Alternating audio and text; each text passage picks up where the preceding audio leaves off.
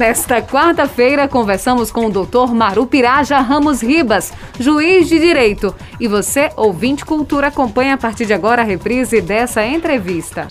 Os destaques da atualidade na sua Rádio Cultura. Política, saúde, cotidiano, economia, comunidade.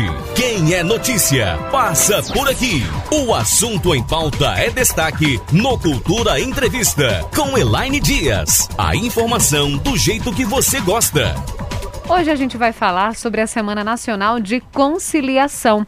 Semana Nacional que também acontece em Caruaru, claro, e a gente está aqui com o coordenador do Centro Judiciário de Solução de Conflitos e Cidadania Local, Sejusc, o juiz de direito, doutor Maru Piraja Ramos Ribas, que volta aqui à nossa casa, a Rádio Cultura do Nordeste, justamente para falar sobre essa semana. Ano passado ele esteve aqui conosco e esse ano volta, é claro que ele teve em outros momentos também, mas agora para falar sobre a Semana Nacional de Conciliação, que termina sexta-feira. Doutor Maru Piraja, bem-vindo, boa tarde. Boa tarde, Elaine Dias. Boa tarde, ouvintes da Rádio Cultura MFM, na Rádio Cultura do Nordeste. É, rádio essa que eu tenho uma, uma ligação, uma estima e um respeito muito grande, né, não só pelo seu fundador, Almeida, como pelo Almeida, né, Júnior Almeida que comanda né, a, a, nossa querida Rádio Cultura do Nordeste, que dentre as outras rádios, né, dentre tantas outras rádios, é que comanda realmente a audiência genuína do nosso querido, da nossa querida cidade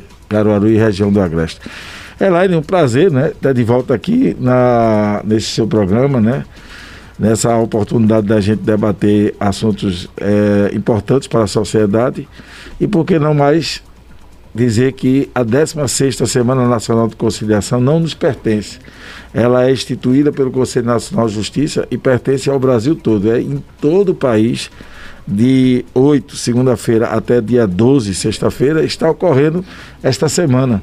E por que dessa semana? Né? Uhum. Qual a uhum. razão de se dar uma prioridade, né? não se para os serviços judiciários para outros é, assuntos, liminares, audiência de custódia, audiência de instrução, julgamento, sessões do júri, não, o judiciário continua funcionando, as suas comarcas, várias, né? no Brasil todo.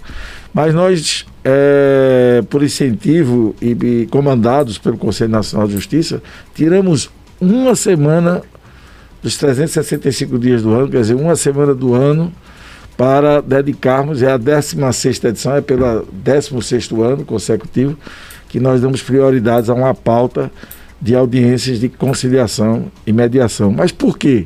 Para que a gente possa abreviar, Elaine, possa reduzir o número de processos que aumentaram em razão da crise econômica do país, aumentaram em razão da crise política e sanitária e da pandemia né, da Covid-19.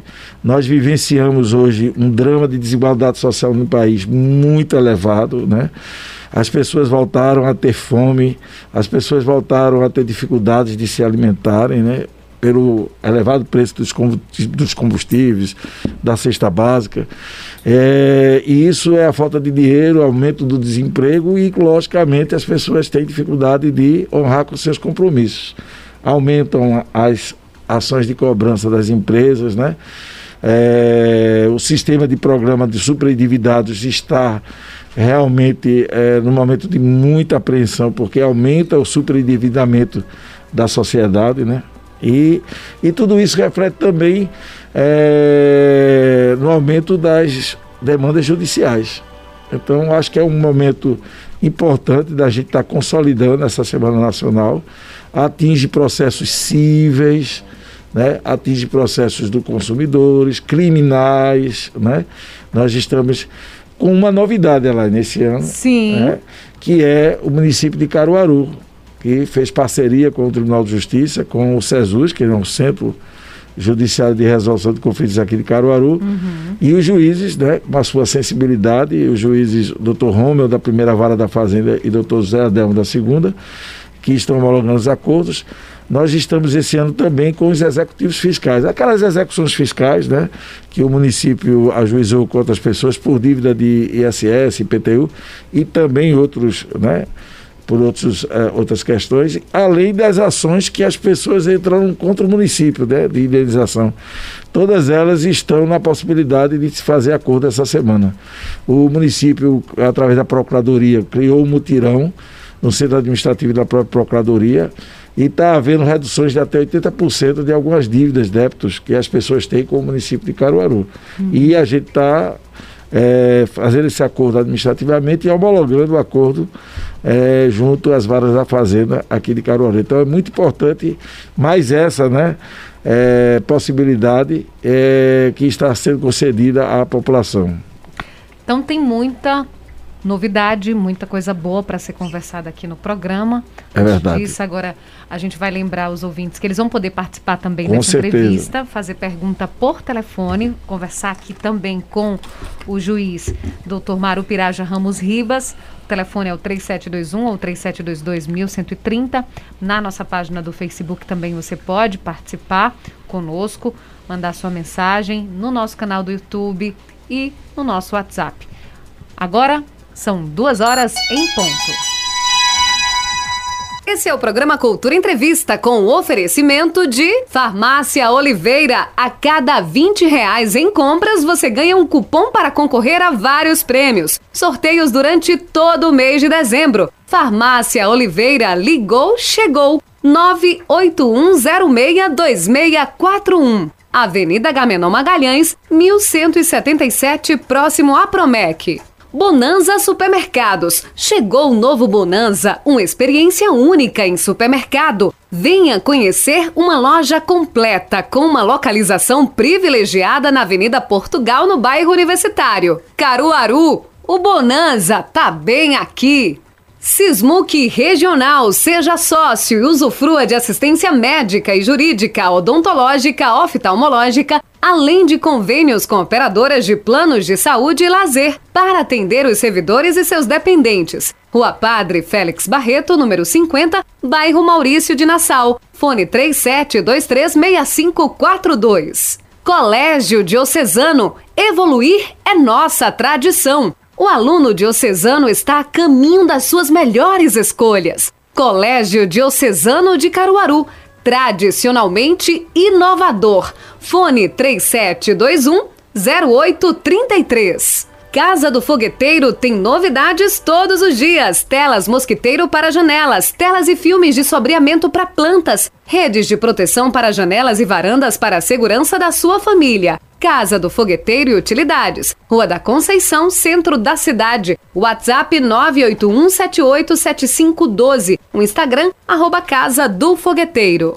Vida e Cor Enxovais. Você quer ganhar 500 reais em produtos de enxoval para a sua casa? Siga o Instagram, arroba Vida e Cor Enxovais e confira o regulamento. Em comemoração aos 40 anos, Vida e Cor Enxovais vai sortear 10 vales compra de 500 reais. Vida e Cor Enxovais, há 40 anos trazendo conforto e bem-estar. Tudo em um só lugar.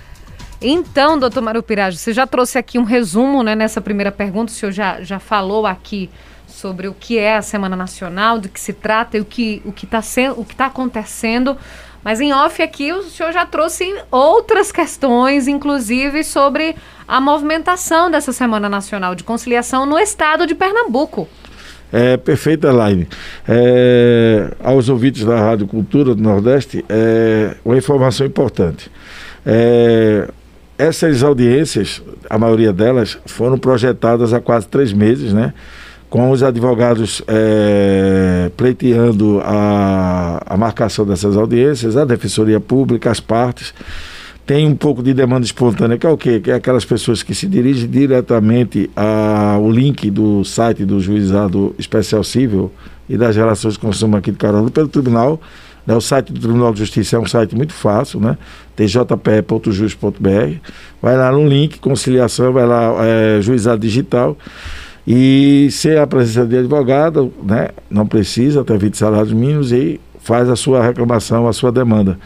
Do SESUS, que é a mesma coisa, né? Pelo telefone 3725-7400. Quem ainda, talvez ainda queira encaixar uma audiência, né?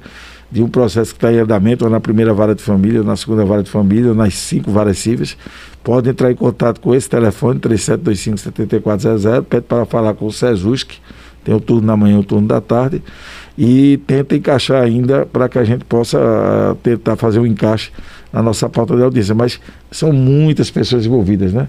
São muitos conciliadores, servidores que estão é, voluntariamente fazendo o trabalho de conciliação para que a gente possa ter várias turmas, né?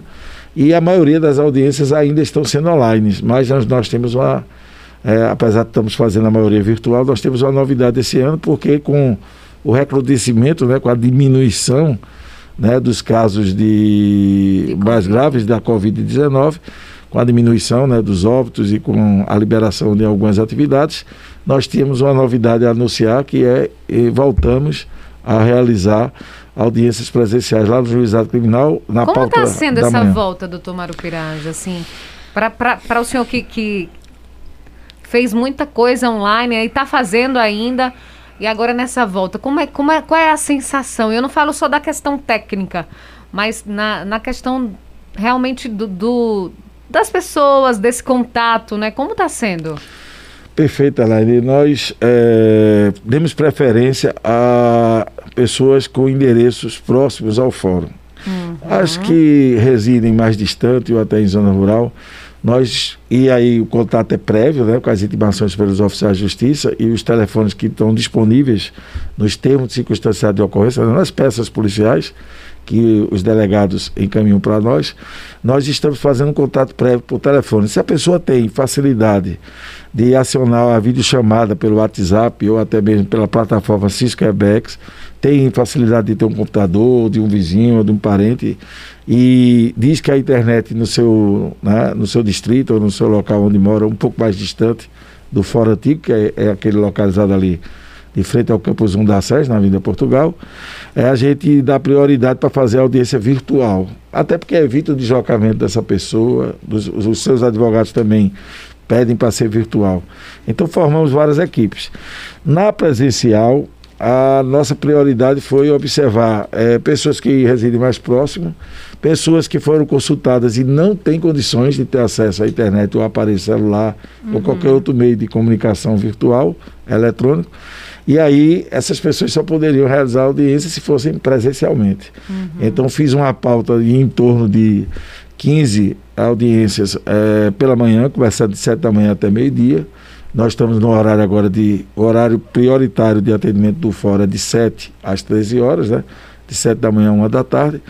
E aí concentramos essas audiências com essas peculiaridades, né? com essas particularidades, respeitando aí algumas pessoas que realmente ou, ou, ou não sabem mexer no, no, celular, ou têm dificuldade de, de alcançar internet na área em que moram, uhum. e preferiram é, se deslocar até o fórum. Aí, esse retorno foi seguindo todos os protocolos né? É, da OMS, que é a, a continuidade do uso de máscara, como estamos aqui na nossa entrevista participando, né? É, para quem está acompanhando pelo YouTube, pode ver que nós estamos é, também respeitando aqui o álcool gel, né? Sim, também estamos uso de máscara. Agora o grande problema é lá, e a minha surpresa ainda, é que muita gente não se vacinou. Principalmente jovens de 21, 22, 23 anos, que foram alguns que, que foram intimados por ter cometido alguns pequenos delitos de receptação culposa, desacato e, e principalmente consumo de substância entorpecente, eles disseram que não se vacinaram, né?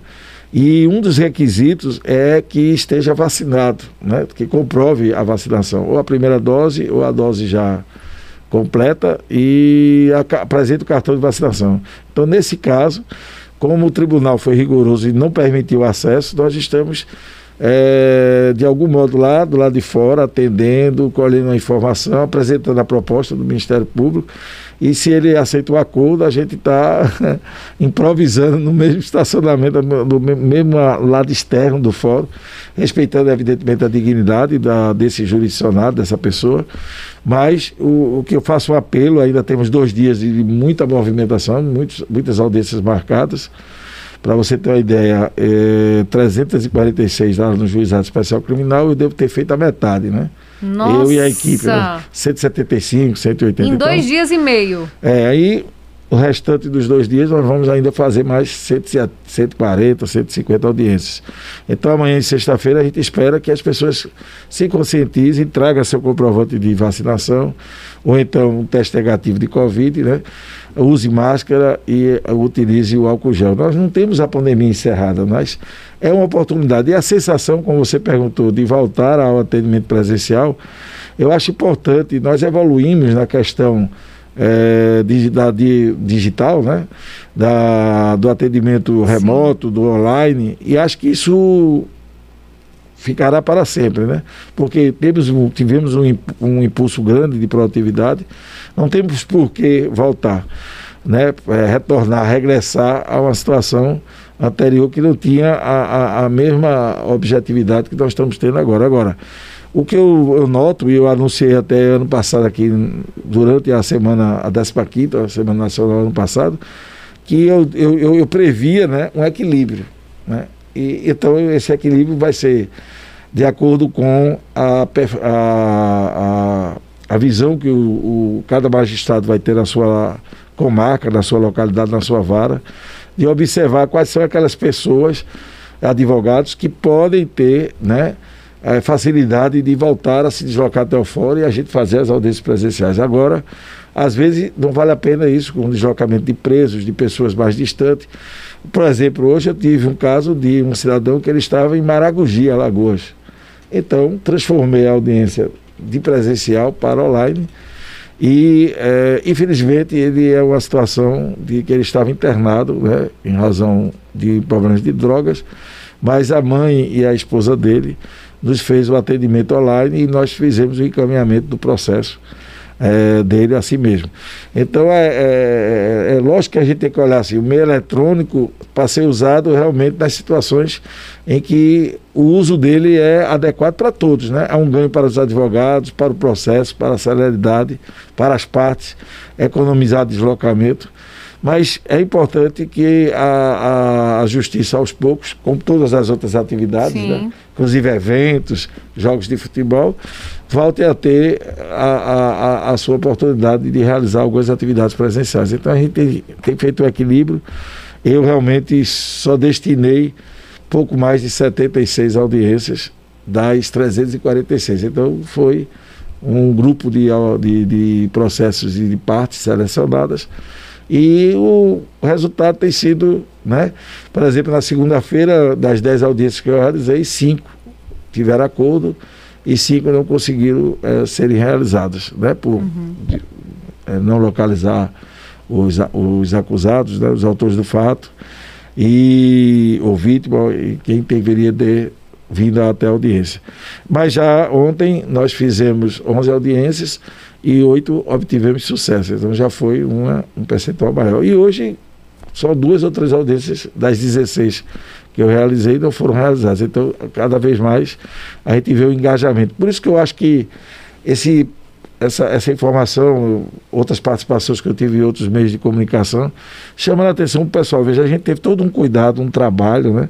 E muita gente às vezes esquece. Hoje eu tive que ligar para o cidadão ele não estava é, assim, ele não estava ao relento, não estava fazendo nenhum lazer, ele estava trabalhando, mas ele disse que se esqueceu da audiência. É, então a gente lembrou a ele a necessidade, ele falou com o patrão dele, se deslocou até o fórum e fez a audiência. Nós aguardamos a, o deslocamento dele. Isso acontece. Então eu peço muito às pessoas que entrem em contato com seus advogados, que receberam as intimações ou por e-mail, por telefone, ou presencialmente pelo oficial de justiça. Não esqueçam que hoje à tarde também, então continuamos com as audiências hoje à tarde e temos ainda dois dias para concluirmos com sucesso mais uma Semana Nacional de Conciliação. Doutor Mário Pirage, a gente lamenta, inclusive, profundamente, ter pessoas que ainda estão faltando vacinar, né? Há um, um número grande aí de gente que ainda não vacinou, inclusive perdendo a oportunidade de estar dentro, né, do... É, é, vocês precisando fazer uma manobra para conseguir fazer é, a, a, audiência, a conciliação, é, enfim. A gente lamenta, é, temos o, informações que alguns, é, por né, seguir né, a, algumas recomendações equivocadas, né, seguir seus, né, seus princípios aí ideológicos e políticos, outros até por descaso, desconhecimento, outros por uh, temerem efeitos inexistentes da vacina. Eu mesmo já sou o contrário. Eu derrubei meu celular quando é, recebi a notícia de que foi antecipada a dose de reforço de seis meses para quatro meses. Então já estou contando nos dedos a oportunidade. Eu acho que é, é, isso reflete muito a, a, ideologia que se passa para a, a, população, inclusive a menos esclarecida, a mais carente. É necessário que a gente observe o seguinte: nunca tivemos no nosso país nenhuma, nenhum registro de problemas com vacinas para outras situações. Não sei por que se criou tanta polêmica com a vacina da Covid-19. Então isso não, se, não, não, não teve o mesmo, a mesma repercussão em outros países e a gente lamenta que esse negacionismo, né, essa, essa, essa, essa insistência em não tomar vacina, os números estão diminuindo. E por que os números estão diminuindo? Porque os números estão diminuindo né, de internações e de óbitos, é porque a população cresce, né? É, no, na vacinação, na imunização. Então a gente espera que ah, os resistentes, né, os, os, os combatentes, eles possam ser convencidos a superar isso. E por outro lado, veja. E aí, é, ontem, inclusive, só para colaborar com a sua fala, doutor Mário Piraj, ontem a gente recebeu aqui a gestora da Quarta Gerência Regional de Saúde e ela falava exatamente sobre isso, sobre os números é, das mortes e dos casos graves, as pessoas que estão chegando a, a morrer de Covid ou com casos graves em sua grande maioria, são as que não estavam vacinadas. Não, que não estão vacinadas, é perfeitamente. Foi muito importante a gente, a gente lembrar isso, porque, veja, o Poder Judiciário mesmo tomou todas as medidas. Hoje sai um ato de um diário oficial, né, o Diário da Justiça Eletrônica, prorrogando até 31 de janeiro a dispensa daquelas pessoas que têm que mensalmente assinar né, o termo de liberdade provisória, ficar uhum. renovando, de suspensão condicional do processo, de livramento condicional ainda porque não temos é, a, assim, 100% da população vacinada e ainda porque a, o vírus circula. E exatamente os casos graves de óbitos vão atingir aquelas pessoas que teimosamente, e a gente até respeita as suas ideologias, porque eu acho que o respeito deve existir. Agora a gente claramente vê que a vacina ela foi a solução, é a solução e continuará sendo para essa contaminação desse vírus. Então, a gente lamenta muito.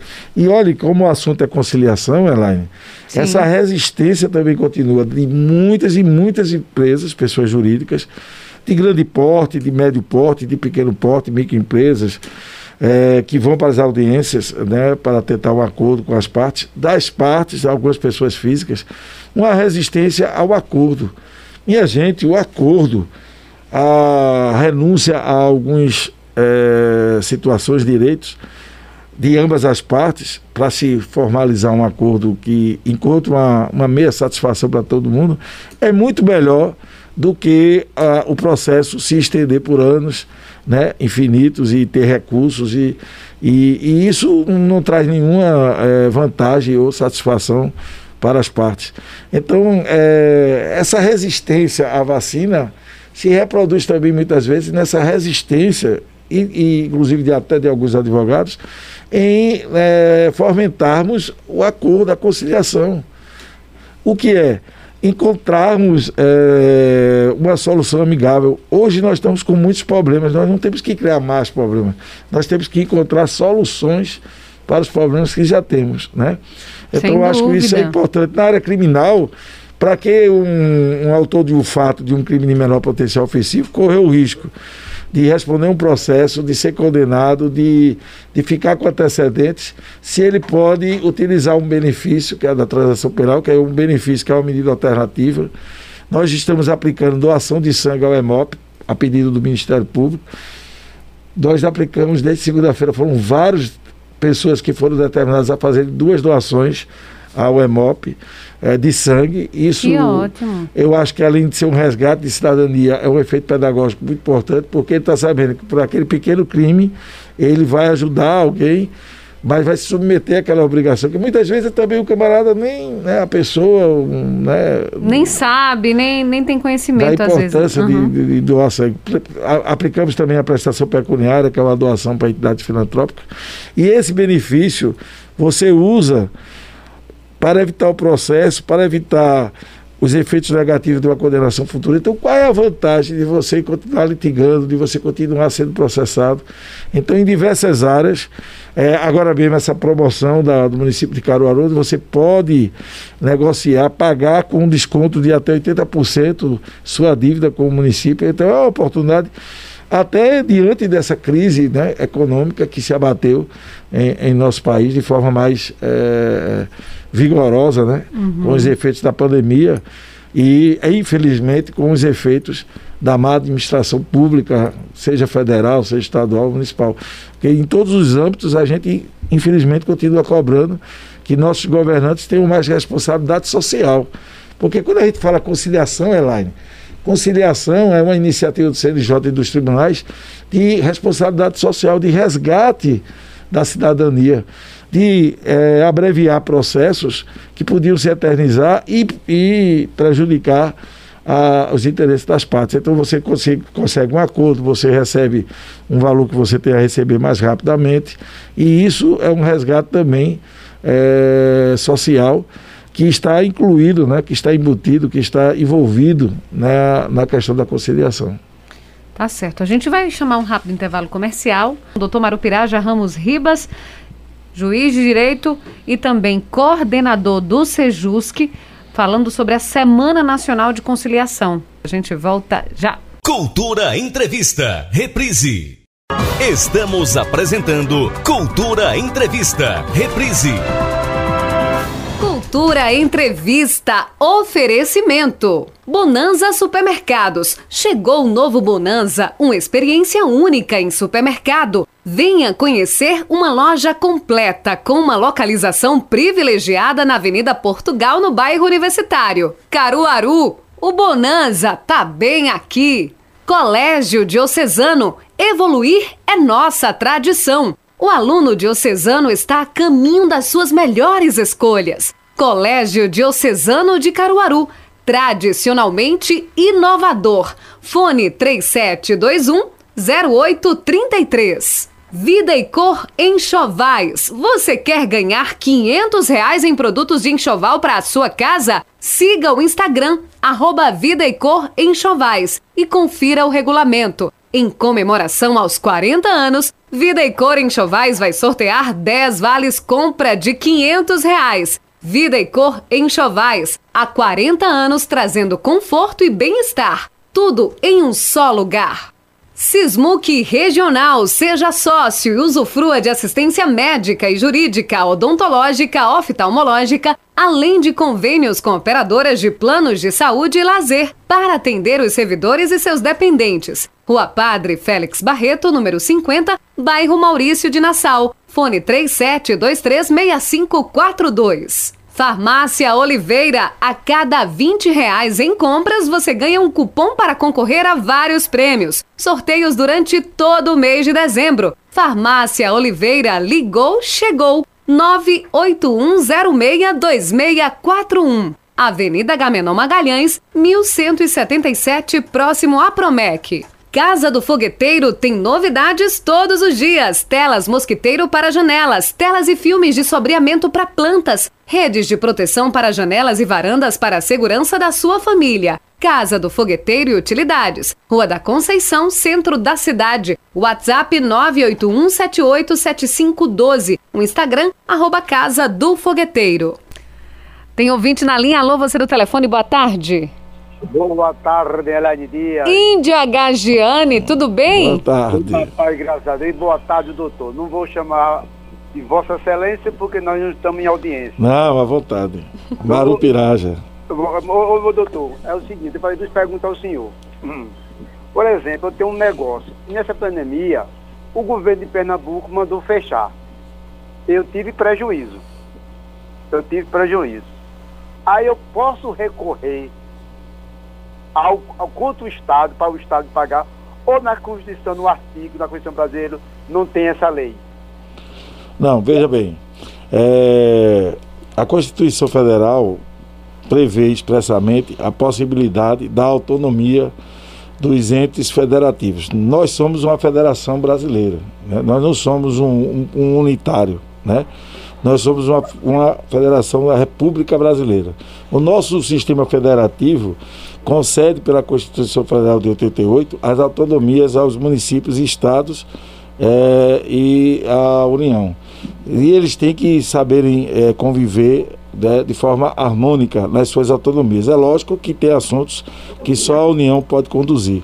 Então, quando foi feito o decreto é, emergencial por causa da, da pandemia, os estados e municípios tiveram pelo Supremo Tribunal Federal o reconhecimento dessa autonomia e, exercendo essa autonomia, tomaram diretrizes de acordo com esse decreto que foi aprovado pelo Congresso Nacional. Portanto, é, algumas empresas, você diz que alguns negócios foram atingidos, é, ao reivindicar que a culpa foi das medidas restritivas do Estado, vão esbarrar numa situação. As medidas foram adotadas naquele momento devido à necessidade de preservar a vida humana, né? É logicamente que a gente não vai entrar aqui no mérito do que importa uma vida humana, uma, duas, três ou as mais de 500 mil pessoas. 600 mil. 600 mil, aliás, quase 620 mil pessoas que já foram atingidas pela, pelo, por esse vírus. Então, foi na sua autonomia que cada estado e município tomou as suas é, medidas é, restritivas contra a Covid-19. E isso foi reconhecido pelo Supremo e isso é um reflexo da lei aprovada. Então, penso eu que não cabe esta ação cobrando do, dos governadores e nem dos municípios, dos prefeitos, porque eles agiram de acordo com esse decreto emergencial e pela necessidade de preservar a vida humana. Muita gente desconhece da galeria, isso não é uma questão política, isso não é uma questão ideológica, isso é uma questão internacional, afeta o mundo todo, que o bem mais protegido, que deveria ser protegido por qualquer governante, é a vida. E o segundo bem mais importante e oneroso da vida no, no mundo é a liberdade. Então, por isso, a justiça mesmo tem uma responsabilidade muito grande em prender preventivamente ou temporariamente alguém acusado de um crime. Tem que ser bem explicada essa prisão, porque a gente está restringindo a liberdade, que é o segundo bem mais caro do ser humano na Terra. O primeiro é a vida. Então, qualquer pessoa que se contrapor a esse bem, a vida, ela está completamente equivocada, seja ela quem for. Né? Então, se os governantes estaduais e municipais protegeram é, a vida, né, em detrimento da atividade econômica, me parece que a vida é mais importante do que as atividades econômicas, mesmo sabendo que as atividades econômicas vão gerar também é, um contexto social positivo e logo bem-estar para quem está vivo. Mas a gente não pode, em detrimento de perder vidas, favorecer ou prevalecer a atividade econômica. Então penso eu que não há legitimidade em fazer essa cobrança dos governantes. Um abraço para o Índia Gagiani. Outro ouvinte, boa tarde. Alô, você do telefone, boa tarde. Boa tarde, essa menina. Oi, Nininha, tudo bom? Doutor, tá para doutor Pedro Piracha aí, olha. Boa tudo tarde, bom, graças a Deus, né? Tô vivo ainda. tá tudo bom. Enquanto a gente tá vivo, né? Enquanto a gente está viva, Nininha, a gente tem esperança, né? Por dias então, melhores. também é, Deus disse, fé em Deus e pé na tábua, né? Vamos. Exatamente. Olha, não adianta a gente chorar que não dá jeito mesmo.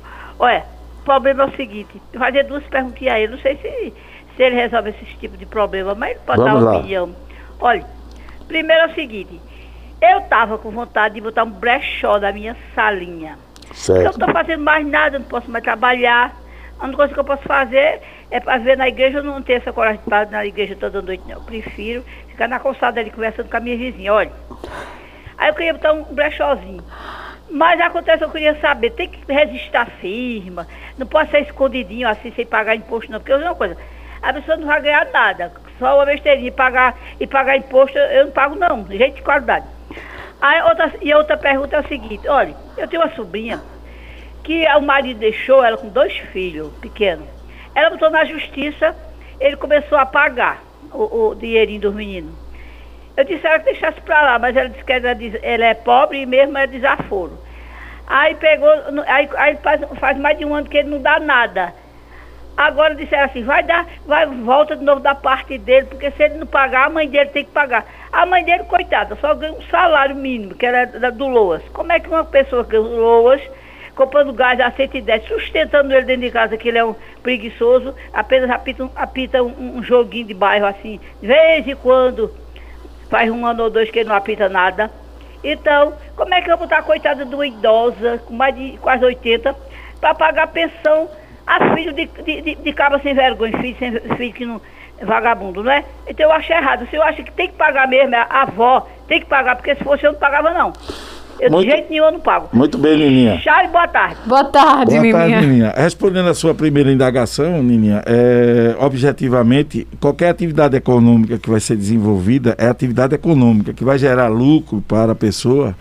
É, seja qual for o regime de microempresário, o menor possível, aí vai ter que vai ter lucro e essa atividade não é filantrópica, vai ter que passar por pagamento, porque se você vai oferir renda, você vai ter que pagar é, os impostos dessa renda que você vai oferir. Ela pode ser uma MEI, uma microempreendedora individual, fica pode, mais fácil, né, doutor Maru? E pode ser isenta de quase todos os impostos, né? Uhum. É, a clandestinidade é que eu não recomendo nem a essa atividade de brechó, nem a qualquer outro, mesmo que os fins sejam positivos, como a filantropia e ela não tenha o, como grande objetivo oferir lucro. E eu procuraria realmente uh, os órgãos competentes para ver a melhor forma possível dela é, realizar essa atividade. É, esse, essa sugestão que você deu, Elaine, era uma solução. A outra pergunta é muito importante, porque esses casos de descumprimento de obrigação alimentícia, e eu entendi, Nininha, quando você deu para a sua sobrinha uma sugestão, deixe para lá, mas não pode, porque o direito não é da sua sobrinha, mas dos filhos, né? E os filhos precisam ser alimentados. E a pensão alimentícia é uma obrigação importante. Então, as nossas audiências de conciliação nessa Semana Nacional, em todo o Brasil, não é só aqui em Pernambuco, está girando muito em torno disso, em torno de, é, desses assuntos envolvendo pensão alimentícia. Então, no caso de pensão alimentícia em atraso, a, o Conselho Nacional de Justiça já está flexibilizando a questão da gente, os juízes, né, voltarem a impor a prisão civil de até 60 dias para o devedor, né, do descumpridor da obrigação alimentícia. Ninguém deve alimentos, não existe. Apesar de alguns advogados, alguns juristas insistirem em devedor de alimentos, essa figura é inexistente. A gente é descumpridor, ou seja, a gente está devendo é uma obrigação de natureza alimentícia, que ela é indispensável, irrenunciável e logicamente, se ele é vagabundo na tese aí expandida, né, por Nininha, essa vagabundice dele não pode ser justificada para que ele não pague. Quanto a cobrar, quanto a essa obrigação ser estendida aos avós, isso está na lei. E a lei, infelizmente, ela, ela prevê essa possibilidade que diante é, da inadimplência e da falta de compromisso do, do pai, os ascendentes possam ser responsabilizados pelo pagamento da, dessa pensão. Por mais chato, antipático, incompreensível que seja, né, agora ela está falando que esta suposta avó não tem condições. Aí ninguém vai é, ser obrigado a adimplir uma obrigação de outrem quando não tem é, a condição para isso. Mal está podendo se manter. Então, Cobrar pode, agora, se os avós não têm condições, infelizmente, outra situação, quem sabe prender por 60 dias esse suposto vagabundo, para que ele assuma de uma vez por todas a responsabilidade de cumprir mensalmente a obrigação alimentícia para com os filhos dele.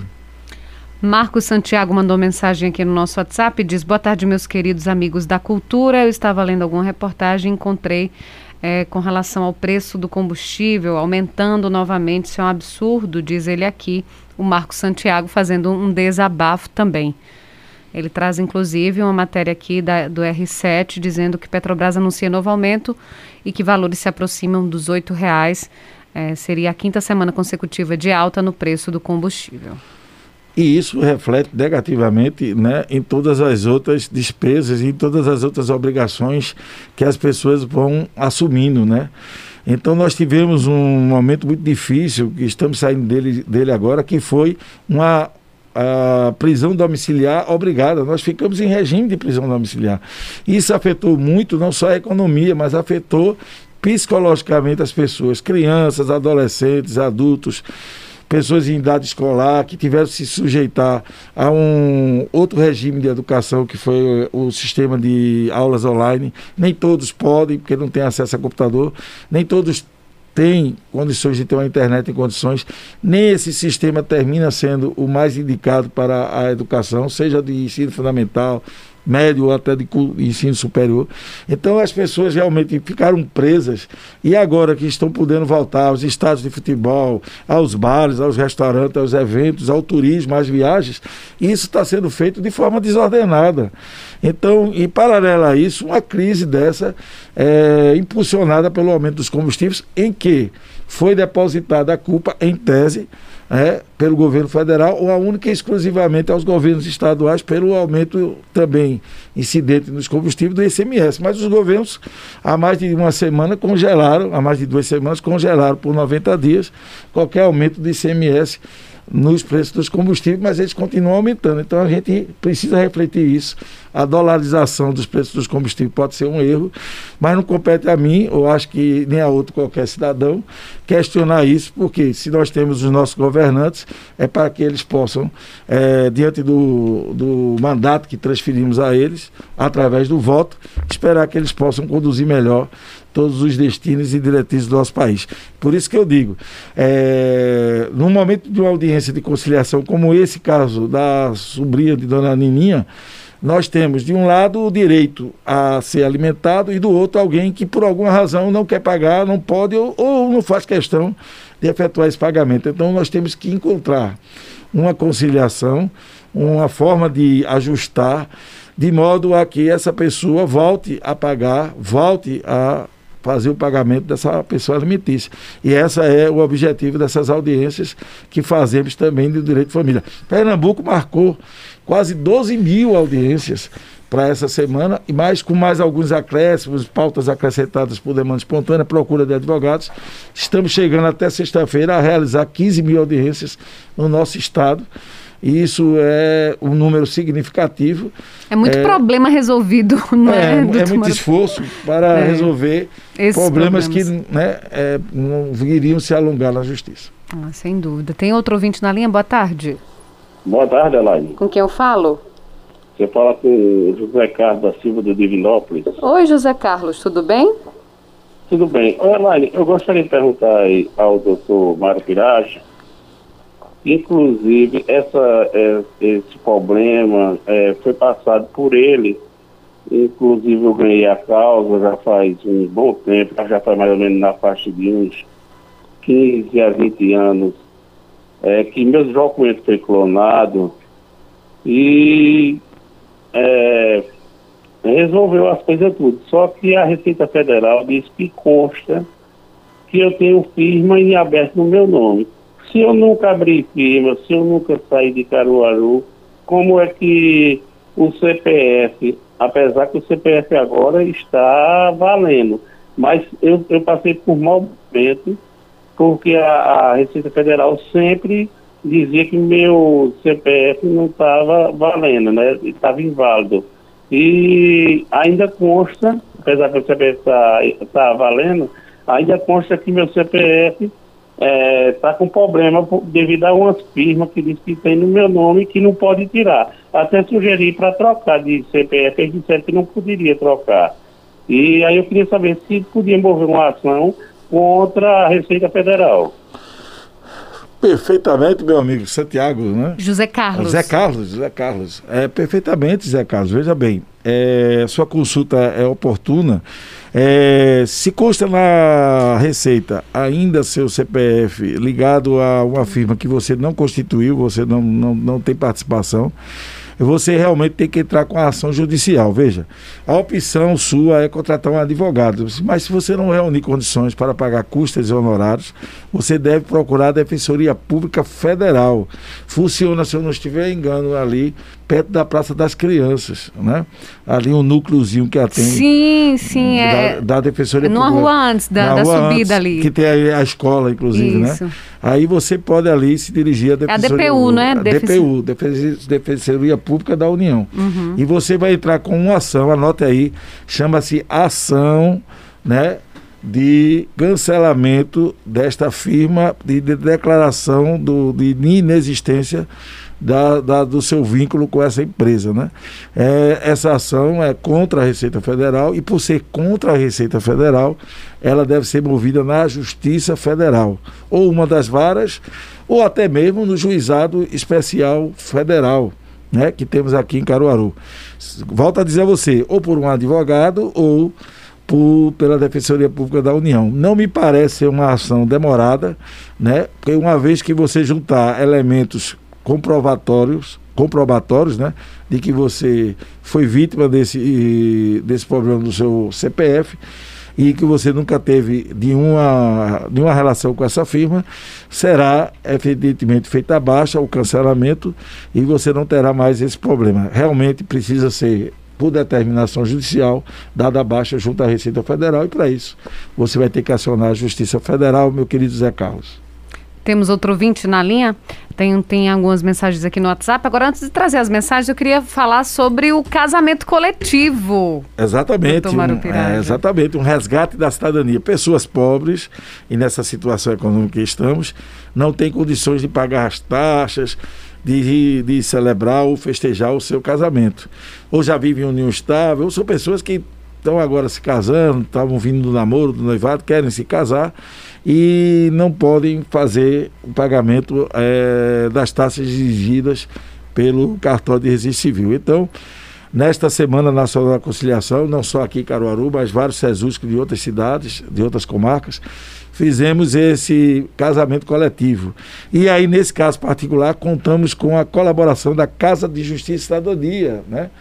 que é coordenada pelo professor Adriel Moura, né, pela, é, mantida pela SES Unita em convênio com o Tribunal de Justiça. Funciona ali, na Avenida, é, no, na rua é, Monte Cassino, Avenida Monte Cassino, né, 792 e 818. A casa funciona ali, né, atende também é, pessoas que não têm condições de entrar na justiça, né, e também é atendido. Pode ser também para José Carlos uma opção, ele ir até a UEPJ da SES Unita para entrar com a ação né, pela, através do, do- desse sistema né, de Câmara de Conciliação, do EPJ e da Casa de Justiça. E vou fazer amanhã. Às 15 horas eu serei o celebrante, com autorização do Tribunal de Justiça do Estado de Pernambuco, às 15 horas, no Campus 1 da, da SES Unita. Vamos, é, tudo de graça, né? E ainda vamos oferecer uma pequena, né? é, uma pequena confraternização para os nubentes, né? Para os, os, os casais, são 50 casais que não tiveram despesa nenhuma para amanhã realizar o seu sonho do matrimônio, de obter né, a regularização da sua união civil. E eu serei eh, o celebrante e, com muita emoção, mais uma vez, estarei eh, compartilhando. O Tumaru Piraja da alegria. gosta de fazer, de realizar o casamento coletivo. É, em julho né? fizemos virtual 100 casais aqui em Caruaru, Uhum. também com apoio da, no PEMEC em Recife, da, do SESUSC do, daqui e da Casa de Justiça e Cidadania da SES Unita. Então, não gosto, Elaine, porque eu acho também que é outro resgate de cidadania muito importante. Que bom. Walter diz assim: boa tarde, Elaine. Boa tarde, doutor Mário Piraja. Elaine, só lembre, por favor, a Índia Gagiane que não é do governo do estado que ele tem que cobrar indenização, e sim da China, que foi quem desenvolveu esse vírus miserável que causou essa pandemia horrível. Talvez da China ele consiga uma indenização. Abraço em vocês, diz o Walter. O Josimário Marinho diz: tá no bairro Cidade Jardim, diz assim: boa tarde, Elaine. A única solução para combater o vírus é a vacina.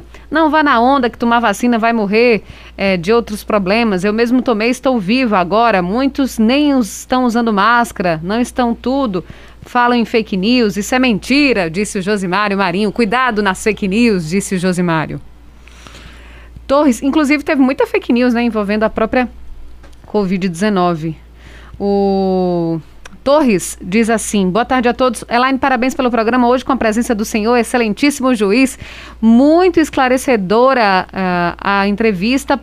Obrigada pelas explicações, parabéns pelo convidado de hoje. Torres está acompanhando. É, o doido da oficina tá no cedro, disse Elaine. Quem fez seus filhos? Que paguem, não os avós, pelos erros dos vagabundos, diz aqui sobre a história da Nininha, doutor Mário Piraja. É, temos que mudar muitas leis desse país, né? Porque a obrigação ela não pode ser substituída pelos avós. Né? Ela, ela, é, os avós seriam subsidiariamente na impossibilidade do pagamento pelo, pelo pai, né? pelo responsável por aqueles filhos. E aí eu concordo com ele, pela vagabundice do outro, não é uma coisa nem justa e nem adequada da gente ver é, os avós pagarem por essa obrigação que não nos pertence, ainda mais, segundo a colocação dele, fruto de uma irresponsabilidade do verdadeiro uh, obrigado, né? pela uhum. lei. Mas é a lei que tem essa previsão de subsidiariamente transferir para os avós. A gente precisa mudar muitas leis, né? Nós, nós conseguimos aprovar é, PEC de precatórios, né? A gente também tem que ter coragem de é, cobrar do Congresso Nacional que aprovem leis que atendam melhor aos anseios da sociedade. Né? Nós temos orçamento secreto, imagine, né? O, o, que, o que nós não podemos esperar de outras situações como essa, que eu concordo com o ouvinte, termina causando a lei uma injustiça de transferir a vagabundice de alguém para um outro responsável que não tem nada a ver com isso, ou não deveria ter. Doutor Mário Pirajo, já que o senhor tocou aí na questão do orçamento secreto, eu não poderia deixar de perguntar sobre a decisão do Supremo Tribunal Federal sobre é, essa suspensão das emendas do relator nesse, nessa conhecida né, esse Nessa conhecido... estranho é, orçamento secreto. Orçamento secreto. É, Oito é... votos a dois. Então. É... difícil, né? Eu veja, nos meus 28 anos de magistratura e 10 anos dedicado a uma vara de família, né? Onde os conflitos familiares. Quando se falava em orçamento secreto é porque o, o cidadão estava com outra família, né? Custeando despesa de outras famílias, não da sua família. E era natural. algo escondido, algo né? Algo escondido, né? Pois é. Então é muito estranho, né? Nós estarmos aí ouvindo é, essa questão. Ah, o Supremo tem sido alvo de críticas, né? não só do governo federal, mas de alguma parte da população e até dos seguidores eh, ideológicos do atual governo, de que eh, tem atropelado a, a, a, Constituição, que ele é guardião, né?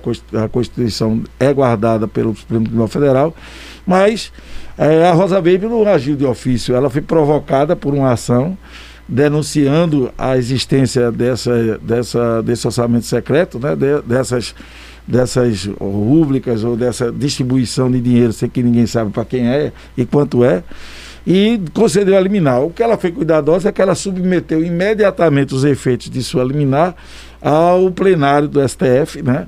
E este plenário, por maioria absoluta de votos, de 8 a 2 dos seus componentes, confirmou a sua liminar. Então, me parece que nesse, nesse ponto, uh, o, o encaminhamento dado à questão foi o mais correto possível, eh, não só pela ministra, mas pelo acompanhamento que ela teve dos demais pares. O Fábio Jorge diz aqui, boa tarde. Minha dúvida em relação ao inventário. A inventário já foi pago todos os impostos, o dinheiro está depositado, todos os herdeiros estão de acordo e nada dos alvarás. O que ocorre para tanta demora na liberação dos alvarás? Obrigado e boa tarde. É verdade. Boa tarde é, ao ouvinte. É, de, nós temos um, na estrutura do Poder Judiciário algumas dificuldades que têm que ser vencidas em compartilhamento com os advogados e com as próprias partes, né? exigindo, inclusive, quando necessário, maior celeridade. E um dos é, pontos aí é, estrangulantes pode ser essas finalizações de satisfação, de satisfação dos processos deles ao, à expedição dos alvarás. É evidente que quando ele diz assim, inventário e arrolamento, nós estamos também fazendo muitos e muitas audiências envolvendo. Ontem mesmo teve um arrolamento de uma família grande, onde foi possível um acordo né, entre todos os herdeiros e já foi homologado por sentença, mas tem que pagar os impostos. Ele disse, mas já foi pago os impostos todas as custas e falta sair os alvarás. Só que os alvarás, às vezes não é só os alvarás, é, tem que ser expedido também os formais de partilha. E essa documentação para ser levada ao cartório de registro de imóveis, é, ela, ela passa por uma série de exigências e é um material que precisa ser construído pela Secretaria das Varas e às vezes demanda um tempo. Então eu acho que o melhor caminho é exigir né, da diretoria civil, da, da vara, uma maior celeridade, né, porque o problema, Elaine, é, sem fazer defesa nenhuma do judiciário, seja ele pernambucano, brasileiro ou qualquer um que seja, é que nós não temos uma questão de qualidade. Nós trabalhamos é com quantidade. Então nós é, encerramos 100 inventários e no mesmo dia entraram 200, o dobro. Né? Nós vamos celebrar 50 casamentos coletivos e estamos felizes com a felicidade dos casais, mas aumentou muito o número de divórcios né, em todo o país. Aqui em Pernambuco aumentou muito essa demanda. Então eu acho que o, o, o caminho é cobrar do judiciário, quando necessário, maior agilidade, principalmente na confecção desses instrumentos, é, dessas, é, desses atos processuais conclusivos dos processos. Nós temos mensagem do advogado Flávio Holanda. Elaine, mais um show de entrevista didática e esclarecedora, brilhantada com a presença desse grande mestre, doutor Maru Piraja. É, eu agradeço, né? Há um exagero aí, a gente hoje está combatendo todo tipo de exagero, né? O dele eu vou dar um desconto, né? Porque justamente é, é no exagero que a gente peca um pouquinho. Então, talvez ele tenha pecado ou não, mas o desconto já está dado. Mas, é, de fato, quando a gente fala de, de pontos estrangulantes do Poder Judiciário. Um deles é ainda a demora na entrega da prestação judicial de alguns casos. Então, para que a conciliação? Para que a mediação? Para que mediar conflitos? Cresce de forma até é, alentadora né, os núcleos permanentes de, de resolução de conflitos consensuais, sem que a demanda, sequer o conflito, passe pelo judiciário. E isso em escritórios online, em, em, em balcões virtuais de conciliação e mediação. E isso tudo tem sido capitaneado pelo desejo de que a gente é, desafogue cada vez mais o judiciário. Né? Tem até uma, uma, uma, uma, palavra que muitos juristas não gostam, que é o descongestionamento, né? que vem da, do antiverso, que é da outra palavra, que é o antônimo, né? que é o congestionamento. Mas descongestionar o judiciário é um dos objetivos da mediação, da conciliação, da resolução consensual de conflitos. Mas isso não pode ser construído só por, pelas partes em si, que levam os conflitos ao judiciário. Tem que ser pelos advogados, tem que ser pelos membros do Ministério Público, tem que ser pelos magistrados. É uma vontade compartilhada. Porque tem que ser coletivo. É, é, é, é tem que ser uma cultura de conciliação que tem que ser é, é, construída dia a dia. Porque se falamos tão mal da corrupção, a corrupção é estrutural, ela é cultural. Ela não nasceu do dia para a noite. E ela acompanhada com ela tá a desonestidade, a falta de lealdade, de fidelidade a compromissos que se assumem até em campanhas eleitorais, governamentais, administrativas, conjugais. Então, muita gente não pensa o que é ser infiel. O que é ser infiel? tem o, o, político infiel, tem o marido infiel, tem a mulher infiel, tem o filho infiel, tem o pai infiel ao filho, né? Mas a infidelidade, na realidade, está ligada à lealdade, à honestidade, a um senso de compreender que a gente tem que respeitar o direito do outro. E nessa colocação última que o nosso ouvinte fez, foi lá, ah, está demorando, tem que reclamar. Aí existe a ouvidoria do Tribunal de Justiça, a corregedoria, e esses órgãos precisam ser consultados para que cobre dos magistrados, dos servidores, de quem tem responsabilidade em atender com mais presteza a população. E a OAB tem um papel fundamental. A OAB tem, nos últimos tempos, exercido esse papel de resgate da cidadania, de combate, né, junto com o Ministério Público, que é o órgão que defende nossos interesses difusos coletivos. Então, nós temos os mecanismos. E por que não funciona? O que é que falta para funcionar? Porque não adianta alguém fazer força sozinho, nós temos que fazer a nossa força coletiva. E a conciliação leva muito a isso. Olha, um renuncia, o outro também renuncia, um acha que tem mais direito que o outro, mas deve diminuir essa intensidade de pretensão e o outro deve também anuir, e terminamos a chegar a um acordo que é onde, não digo que saem as duas partes felizes, mas é muito menos antipático do que uma decisão judicial, onde um só ganha e o outro termina perdendo. Então a conciliação ganham todos e ganha-se tempo, que é o lema do Conselho Nacional de Justiça. Conciliando, você ganha tempo, né? E você resolve mais rápido o seu problema. Pois é, e tempo é ouro, né, doutor Mário Pirage? O senhor chegava aqui e dizia, Elaine, eu estou correndo muito é, e a gente corre o nosso muito. tempo está chegando. Está chegando ao fim, exatamente. O senhor já, já sai daqui, já sai para outros compromissos que estão é verdade, marcados é para hoje à tarde. Hoje né? à noite estarei numa live, né? Não é fazendo propaganda, mas da Escola Superior da Magistratura. Para fazer mesmo, doutor Maru, para a gente assistir. É no YouTube, né? No canal do YouTube da Escola da Magistratura. Estarei às 8 horas, não vou usar slide, não vou, não vou, não vou bancar o professor, apesar que eu sou professor. Sim, também, é, há né? 32 anos, há mais tempo do que sou juiz, mas hoje vai ser um bate-papo né, sobre despenalização na conciliação, onde eu vou tentar é, desmistificar algumas questões da delegacia para o procedimento do sumaríssimo, o juizado criminal, falando um, um, um pouco dessa junção que eu, penso eu é possível de haver da mediação de conflitos na delegacia, de a gente aumentar a intensidade da conciliação nos crimes de menor potencial ofensivo. Então, eu estarei nas 20 horas, né? começa às 19 com, uma, com outra colega com outro tema, uma colega da magistratura também, e às 8 horas estarei falando da despenalização da conciliação. É pelo YouTube né, da Escola Superior da Magistratura. É um evento oficial da, da 16ª Semana Nacional da Conciliação, como é também um evento uh, oficial, amanhã o casamento coletivo aqui em Caruaru, além das nossas audiências e do nosso esforço, que não é suficiente para que a gente é, resolva o problema da litigiosidade, ou seja, do, do, do aumento expressivo de demandas judiciais em nosso Poder Judiciário brasileiro. Mas é uma contribuição, a Semana Nacional é apenas uma contribuição. E eu fico muito agradecido. Parabéns, da doutor gente mais uma vez estar aqui é, com essa oportunidade que foi dada pela Rádio Cultura do Nordeste, nessa audiência maravilhosa do seu programa e aqui debatendo um assunto que parece que tem um alcance social muito importante, que é a conciliação dos processos. Muito obrigado, Elaine. A gente é que agradece ao doutor Marupiraja Ramos Ribas, tem ainda uma mensagem aqui do Laudemiro Ferreira Júnior, abraços ao grande mestre Marupiraja Ribas Ramos. Temos a honra de ser, tive a, a honra de ser meu professor na SES. Ele foi o professor do Laudemiro. Boa tarde, amigos. Parabéns, o Nunes Magalhães também. A gente conversou aqui no programa com o doutor Maru Piraja, juiz de direito e coordenador do Centro Judiciário de Solução de Conflitos e Cidadania Local, SEJUSC sobre a Semana Nacional de Conciliação, termina na próxima sexta-feira. Muito obrigada a você, ouvinte Cultura, pela audiência, pela companhia, trabalhos técnicos de Sandro Rodrigues. Um grande abraço e a gente se encontra amanhã. Até lá! Você ouviu Cultura Entrevista com Elaine Dias.